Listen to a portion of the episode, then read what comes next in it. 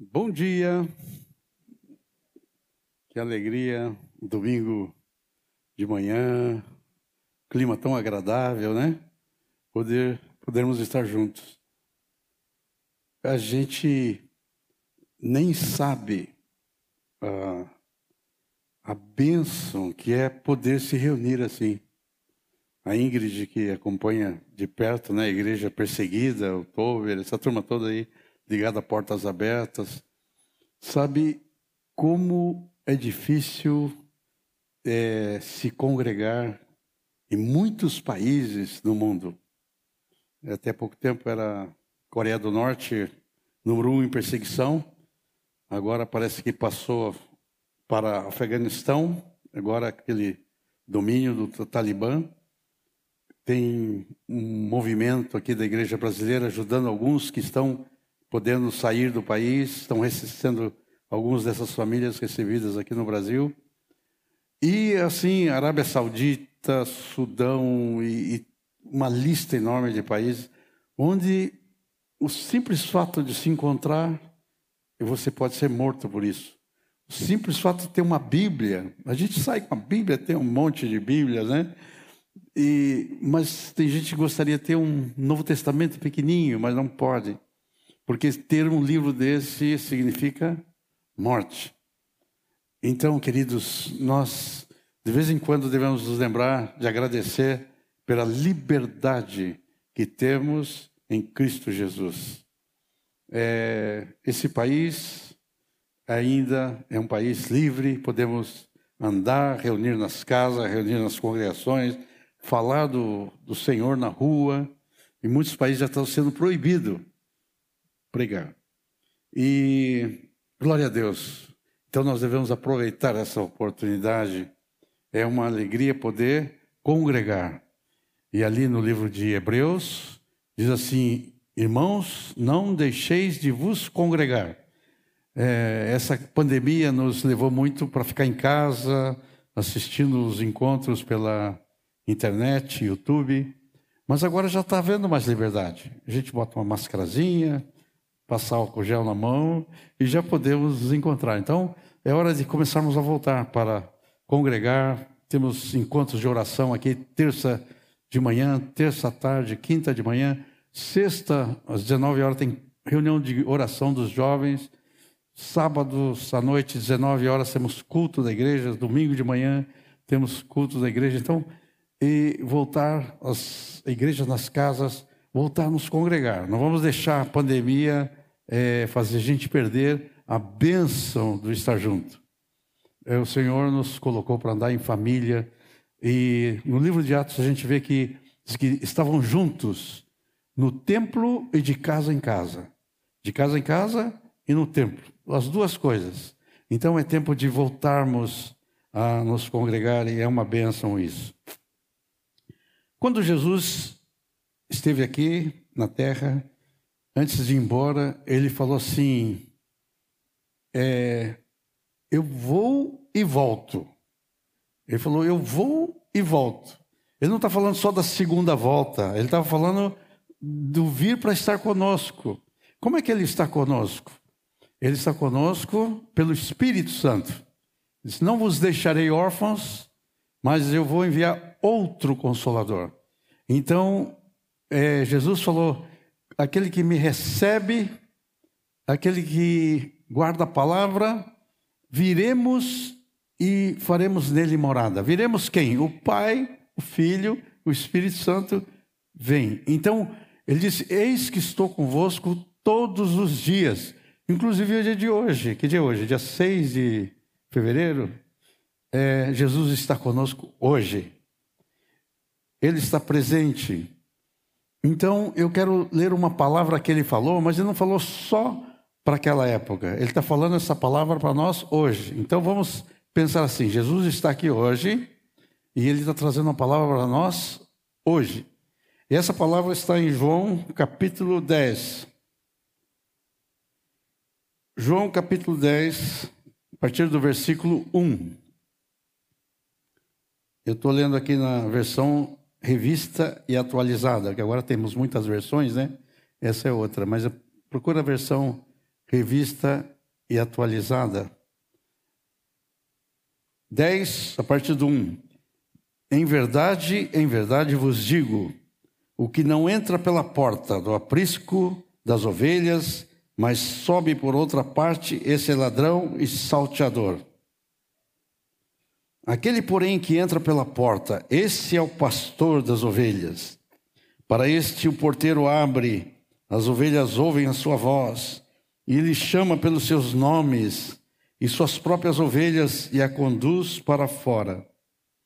Veja bem o que diz aqui: diz que o pastor das ovelhas chama as ovelhas pelo seu nome.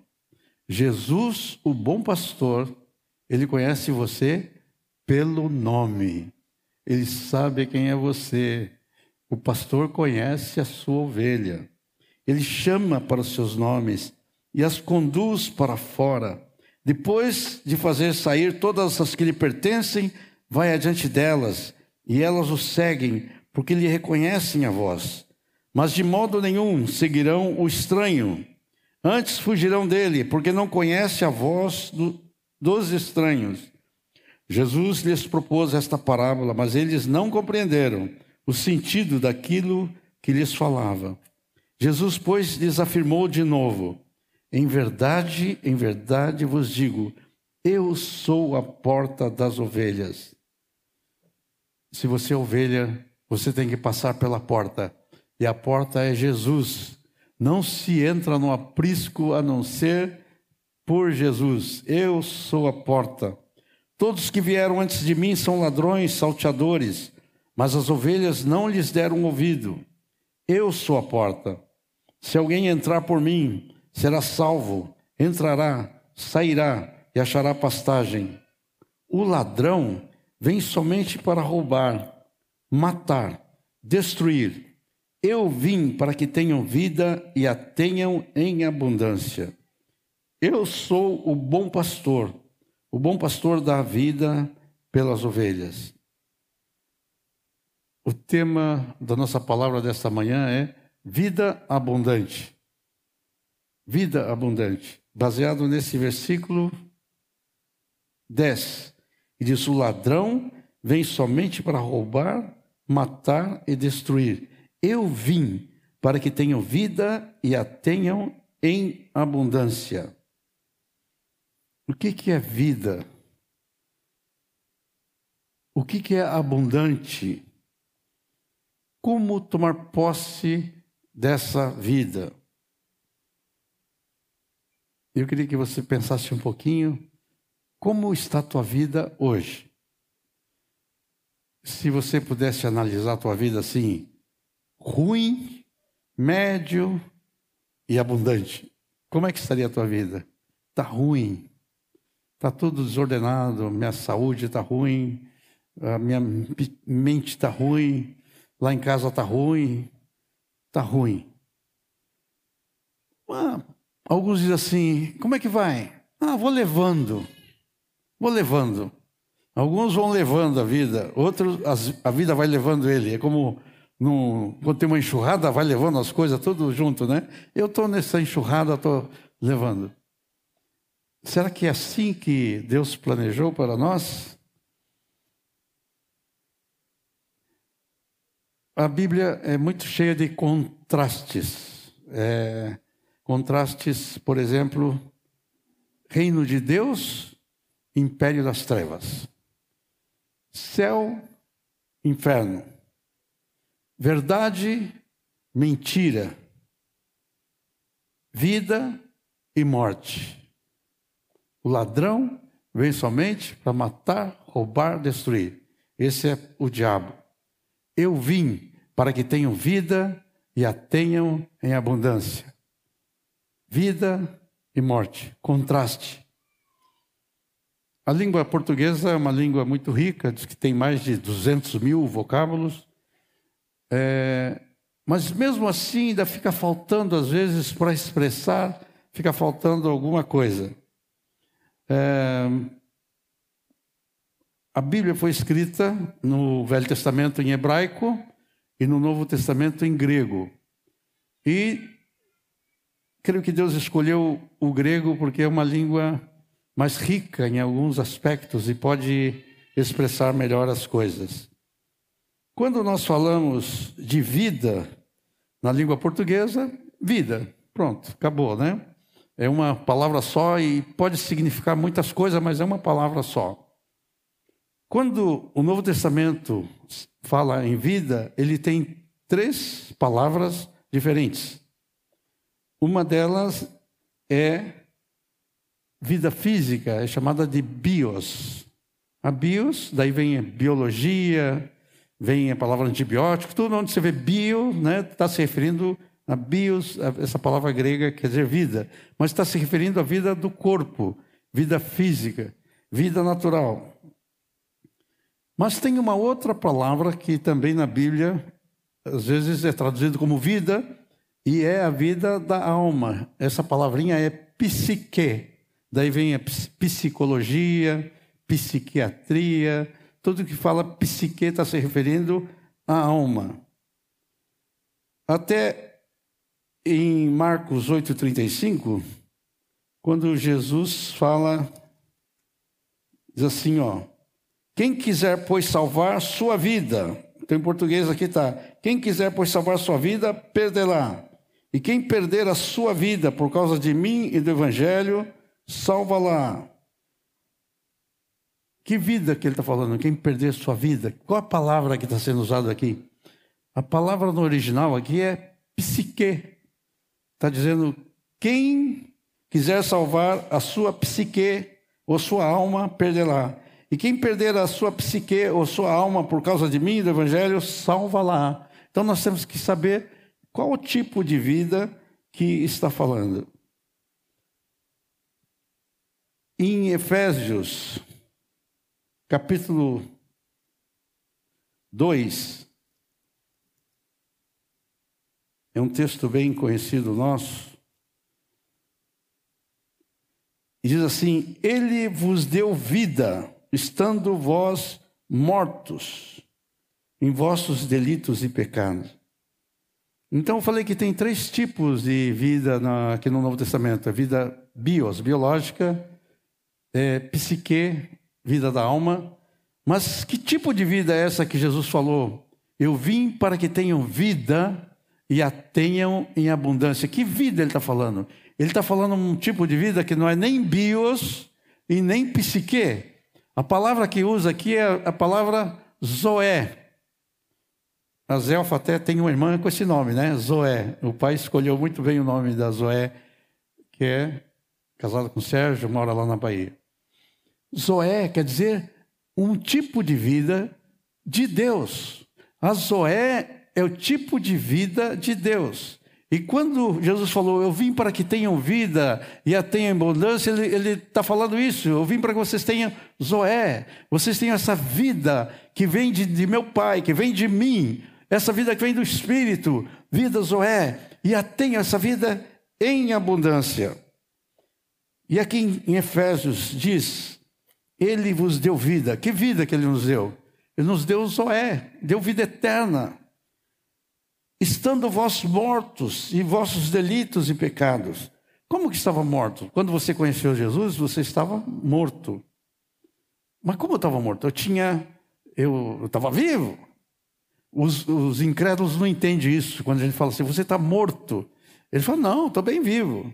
Eu tenho corpo, me mexo, eu penso, estou vivo. Mas ele está morto, sabe por quê? Porque não tem esse tipo de vida que procede de Deus a vida Zoé. Nós estávamos mortos em nossos delitos e pecados, nos quais andamos outrora, segundo o curso desse mundo, segundo o príncipe da potestade do ar, do espírito que atua nos filhos da desobediência, entre os quais todos nós andamos outrora, segundo as inclinações da carne, fazendo a vontade da carne, dos pensamentos, e éramos por natureza filhos da ira como os demais. Mas Deus, aleluia. É, é bonita essa palavra, né? Mas Deus. Que legal. Quando eu estava perdido, estava frito, estava arrasado, morto. Mas Deus, sendo rico em misericórdia, por causa do grande amor com que nos amou, estando nós mortos, sem Zoé, em nossos delitos, nos deu vida, nos deu Zoé, juntamente com Cristo, pela graça sois salvos, juntamente com Ele nos ressuscitou e nos fez assentar nos lugares celestiais em Cristo Jesus, para mostrar nos séculos vindouros a suprema riqueza da Sua graça em bondade para conosco em Cristo Jesus. Que texto maravilhoso, né? Porque pela graça sois salvos, mediante a fé. Isto não vem de vós, é dom de Deus, não de obras, para que ninguém se glorie, pois somos feitura dele, criados em Cristo Jesus, para as boas obras, as quais ele de antemão preparou para que andássemos nela. Nós recebemos vida quando estávamos mortos. Recebemos vida de Deus, vida Zoé. Agora nós estamos vivos, completos. Vida bios, temos corpo, alma, espírito. Somos o homem completo. Em 1 João capítulo 5, também fala desse tipo de vida. 1 João capítulo 5 diz assim: E o testemunho é este que Deus nos deu vida eterna. Queridos amados que estão aqui hoje, que estão em Cristo Jesus, saiba de uma coisa: o testemunho é este: Deus nos deu vida eterna. Que vida é essa que ele está falando? Está falando vida Zoé. Nós não tínhamos, nós não tínhamos esse tipo de vida. E esta, onde é que está essa vida? Onde é que está essa vida Zoé? Esta vida, diz o texto aqui, está no seu filho. Essa vida, Zoé, está no seu filho, Jesus. Muitas vezes nós pensamos que para entrar no céu é, é, como se fosse uma prova de vestibular, né? O pessoal chega lá, aí os anjos estão lá, dão uma folhinha para você. Aí você vai preencher a folhinha e vai responder sobre ah, o, o livreto 1, 2 e 3. E você tem que saber. Então, quem for bem na prova, passa. Quem não for bem na prova, fica de fora. Alguns acham que chega lá e vai perguntar: aqui estão tá os 10 mandamentos. Você guardou os 10 mandamentos?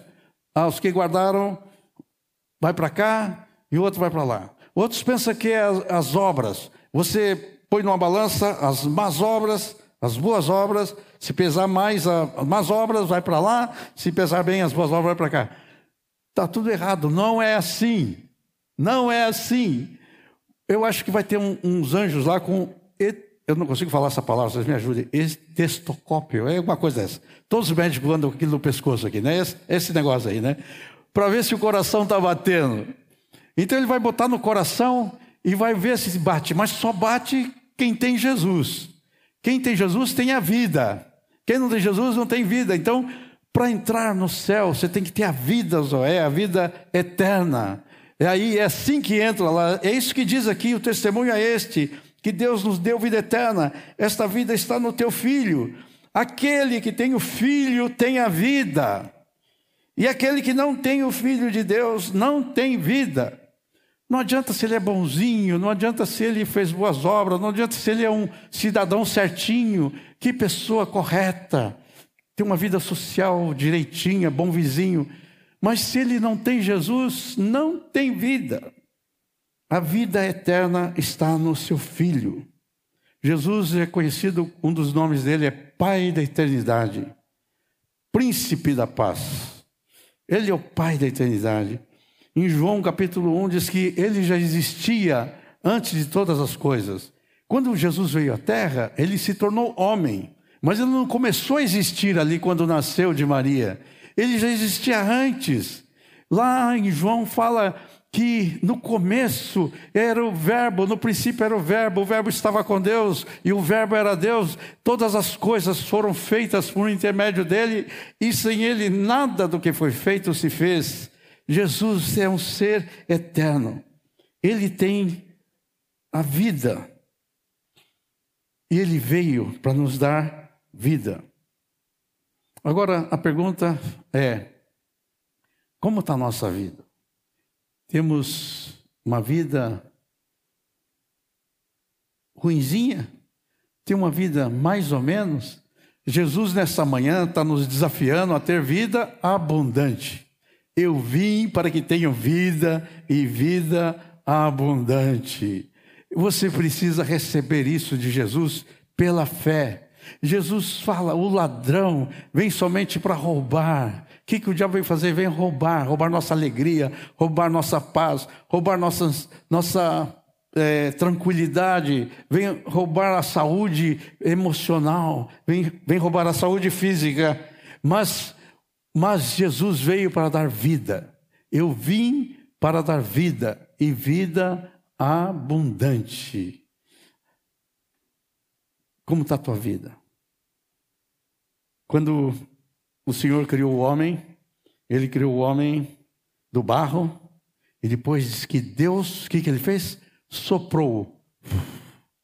Soprou o fôlego da vida. E disse que o homem passou a ser alma vivente. Interessante que ele não disse passou a ser espírito. Não alma vivente. Ele fez o corpo, soprou e passou a ser alma vivente. E a Zoé? A Zoé estava lá na árvore da vida. O plano de Deus é que o homem comesse da árvore da vida e recebesse Zoé, recebesse vida no espírito. Mas o homem, ao invés de escolher a árvore da vida, ele escolheu a árvore do conhecimento do bem e do mal. Essa árvore tem até um nome bonito, né? Árvore do conhecimento do bem e do mal. Só que, na verdade, essa árvore aqui, ela trouxe morte. Ele falou: o dia que vocês comerem dessa árvore, vocês vão morrer. Na verdade, essa árvore aqui era a árvore de morte. Tinha a árvore da vida e a árvore de morte. E o diabo, muito astutamente, dizia: não coma da árvore da vida. Não, não. Coma dessa aqui. Vocês não vão morrer coisa nenhuma. Vocês comerem dessa árvore, vocês vão ter conhecimento do bem e do mal, vocês vão ser igual a Deus. Botou no coração do homem a mesma coisa que levou o, o diabo a cair dos céus. Querer ser igual a Deus por conta dele mesmo. E o homem foi nessa conversa. E, e veio morte para o homem, veio morte a toda a humanidade. Mas agora, Jesus veio para trazer vida. Eu vim para que tenham vida e a vida em abundância. Apocalipse 3, 20 diz: Eis que estou à porta e bato. Se alguém ouvir a minha voz e abrir a porta, eu entrarei. O que, que acontece quando Jesus entra? O que acontece quando Jesus entra? Ele traz vida. Se alguém abrir a porta, eu entrarei. Jesus entrou na tua vida, você lembra disso? Ele entrou, eu sei que ele entrou na minha vida. Você também, quando recebeu Jesus, recebeu vida. Sabe o que acontece quando a pessoa recebe Jesus? A palavra diz que ele nasce de novo. Diz que ele nasce, ali quando fala de nascer de novo, também diz que a palavra pode ser nascer do alto. Ele nasceu do alto. E o que, que acontece quando ele nasce? Ele recebe vida. Quando o, o, o homem nasce naturalmente, tem vida bios, tem vida psique. Mas quando ele nasce de novo, ele recebe vida zoé, recebe a vida de Deus. Agora ele é um ser completo, ele nasceu de novo. Tem uma, uma é, frase por aí que parece muito bonita, mas não é verdadeira. E essa frase é: Todos são filhos de Deus, não é? Ah, todos são filhos de Deus. É, muçulmanos, islâmicos, é, budistas, católicos, evangélicos, toda a humanidade é filho de Deus. Parece muito bonito, só que não é verdadeiro.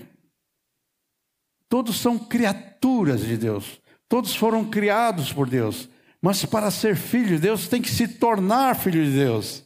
É isso que diz lá em João 1,12: Veio para o que era seu, mas os seus não o receberam, mas a todos quantos o receberam, deu-lhes o poder de serem feitos filhos de Deus, a saber, os que creem no seu nome.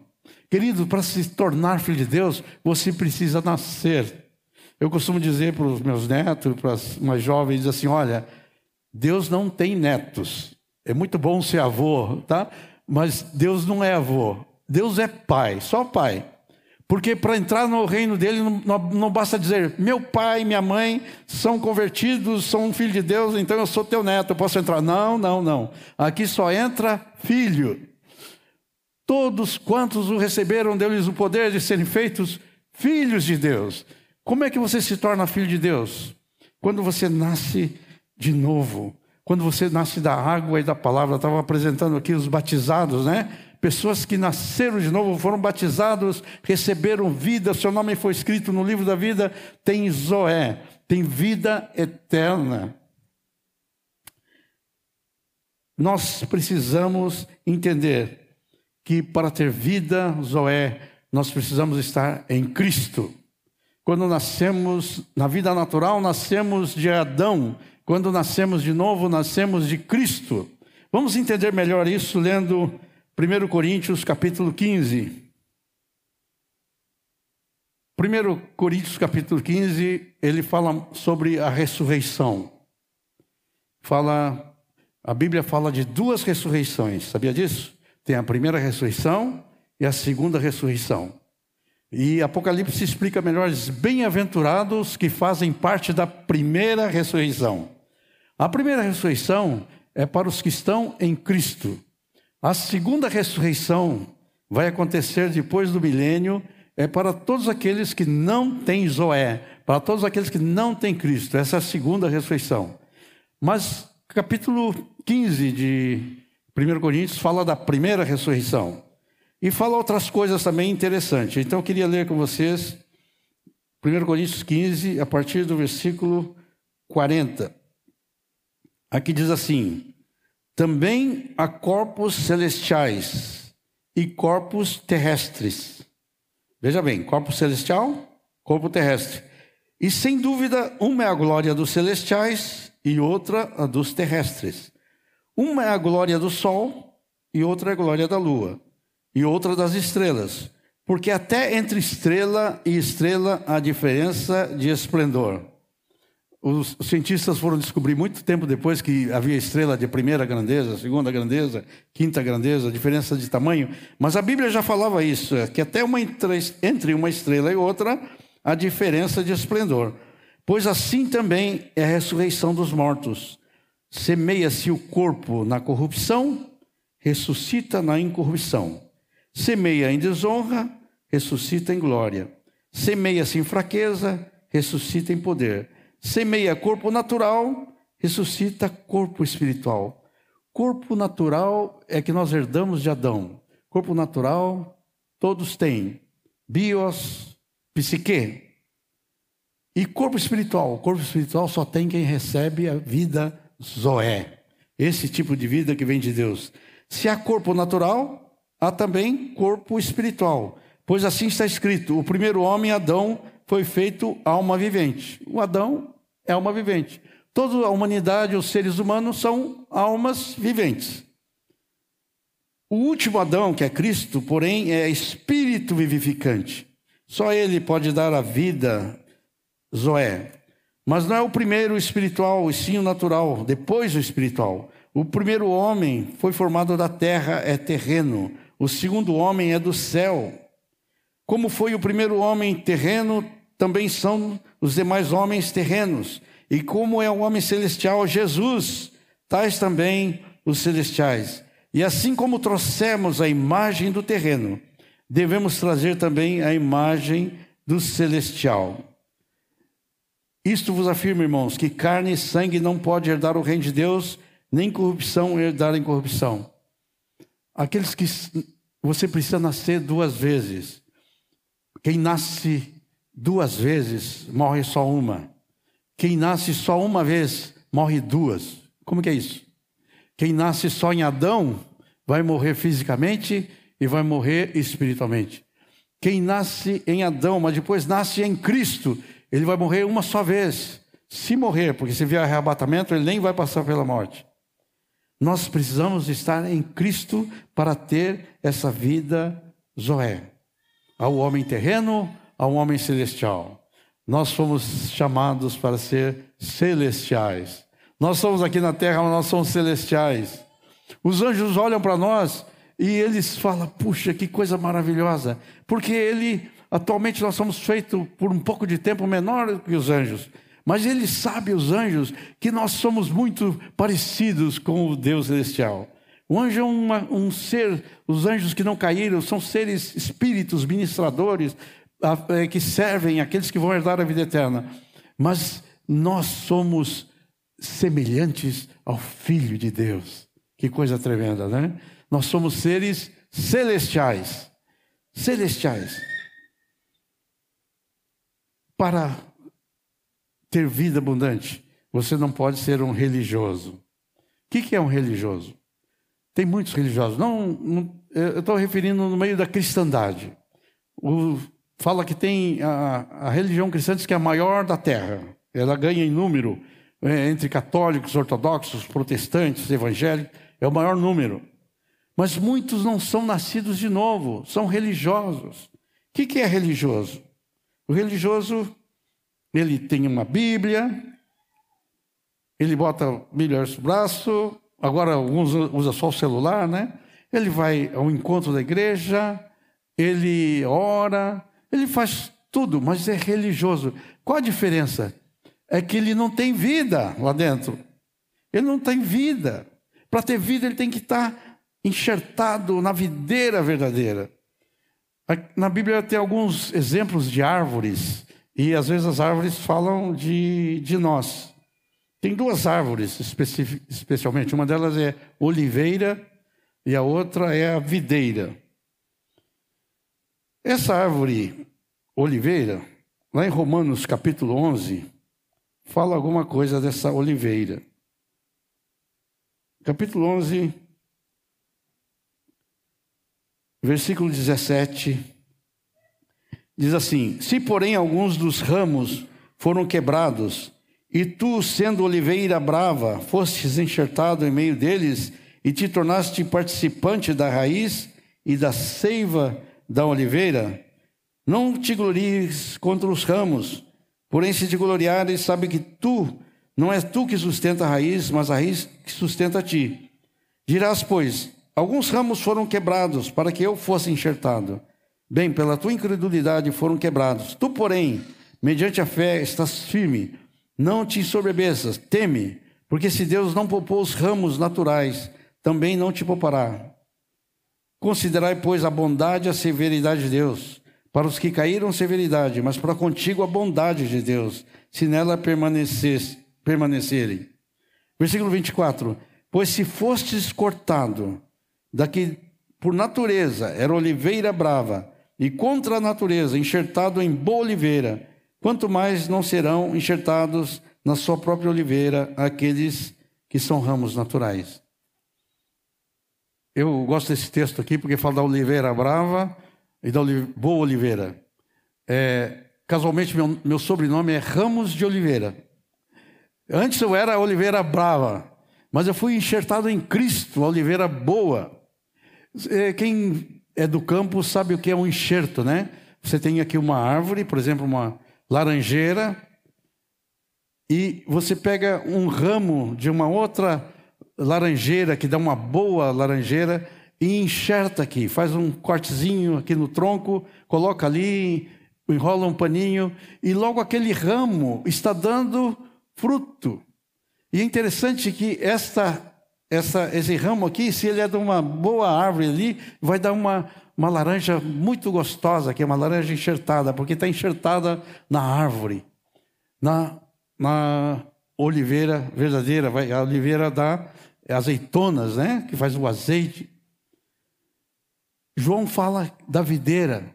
Eu sou a videira verdadeira, meu pai é o agricultor.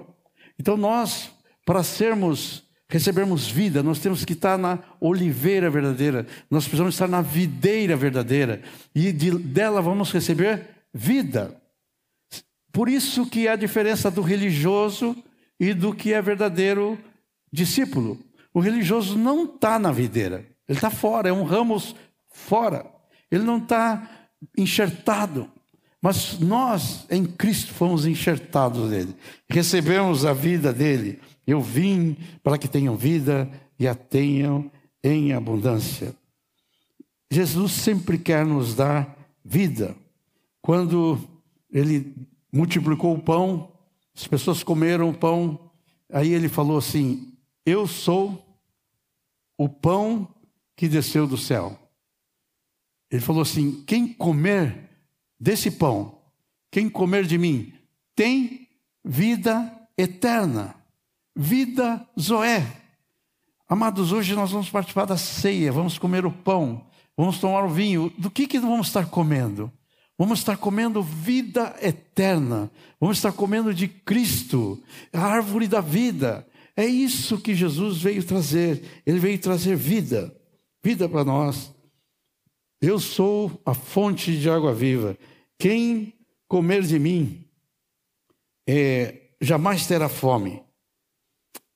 Amados, o desafio de Jesus para nós dessa manhã é: venham a mim e tenham vida em abundância. Esse estamos no começo de um novo ano. Que tipo de ano não vamos querer viver? Uma vida mais ou menos, um ah, dá para o gasto, né? Ou vamos viver uma vida abundante? Queridos, Ele veio para dar vida. Ele veio para nos dar saúde. Hoje estamos orando aqui pelas pessoas ter saúde. Sabe que quando Jesus morreu na cruz, Diz que o sangue dele levou o nosso pecado. E diz que ele foi esmagado e, e, ele levou, né, quando ele morreu, diz que levou nossas enfermidades. Se ele levou, nós não precisamos mais levar. Eu lembro de uma irmã lá no Rio ministrando, ela dizia assim: ah, a pessoa diz assim, a minha, minha diabetes, a minha, o meu reumatismo, o meu isso, aí ela dizia assim: se é teu, é teu. Agora, se tu quiser deixar que Jesus leve essa enfermidade, aí já não é mais teu, você fica livre disso. O, o povo de Deus, nós ainda estamos sujeitos à enfermidade, porque estamos nesse corpo. Mas eu, eu lembro de um pastor lá no Rio também, que dizia assim: é, Eu tenho orado por muitos enfermos, e alguns são curados, outros não são curados, eu não sei explicar porquê, mas eu sei que o povo de Deus é o povo mais saudável. Nós podemos ser o povo mais saudável. Porque muitas doenças são psicossomáticas, são doenças da alma que vai para o corpo. O Senhor quer nos curar a alma, quer tirar nossa ansiedade, preocupações, depressão. Hoje é tanta doença nessa área, não é mesmo? Mas Jesus veio para nos trazer vida, vida abundante. Vamos receber essa vida. Como é que recebe essa vida? É pela fé. É pela fé. É pedir e dar-se-vos-á. Buscais e achareis, batei e abrir-se-vos-á, pois todo que pede recebe, quem busca encontra, a quem bate abrir-se-lhe-á. O diabo vem para trazer morte. Ele disse: veio para matar, roubar, destruir. Jesus veio para trazer vida, e vida em abundância. Ele está aqui hoje, ele está desafiando você a ter esse tipo de vida. Não aceite nada menos que isso. Não aceite na tua vida nada menos que isso. É, Jesus é vida. Eu estou nele. Eu ando com ele. E andando com ele, eu sou cheio de vida. Eu estou cheio dos frutos do Espírito Santo: alegria, amor, paz, bondade, benignidade, mansidão, domínio próprio. Contra essas coisas não há lei. O diabo veio para matar, roubar e destruir. O que, que ele traz? Inimizade, porfia, dissensões, facções, invejas, glutonaria e tanta coisa ruim que o diabo traz. Mas isso é o diabo. Jesus veio para nos trazer vida. Recebe a vida de Jesus. Recebe a vida de Jesus. Recebe a vida de Jesus. Ele veio para te trazer vida. Ele está aqui hoje. Ele está desafiando você para essa vida. Vamos orar ao Senhor. Querido Jesus, obrigado por esta palavra que o Senhor trouxe para nós hoje. O Senhor fala: Eu vim para trazer vida, e vida abundante. Querido Jesus, queremos receber de Ti esta vida abundante. Queremos ter uma vida equilibrada, vida no corpo saudável, Queremos ter, receber de Ti uma vida na nossa psique saudável, Senhor, com saúde mental, emocional. Queremos receber de Ti, Senhor, essa vida eterna, a vida Zoé, a vida que procede de Deus, vida espiritual, vida abundante. Senhor Jesus, eis-nos aqui.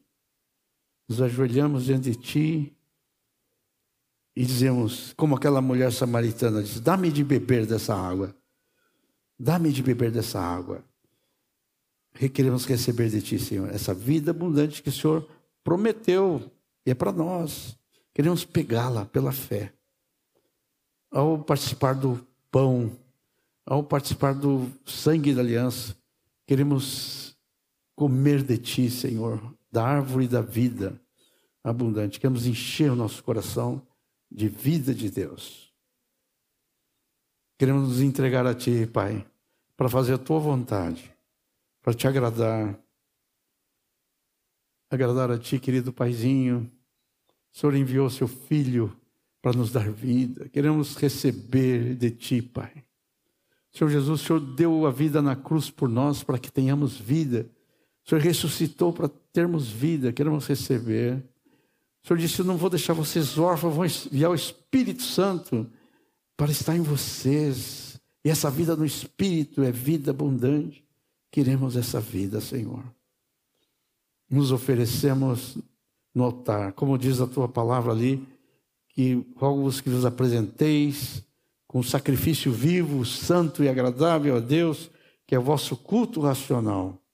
Queremos nos oferecer no teu altar e receber vida de Deus.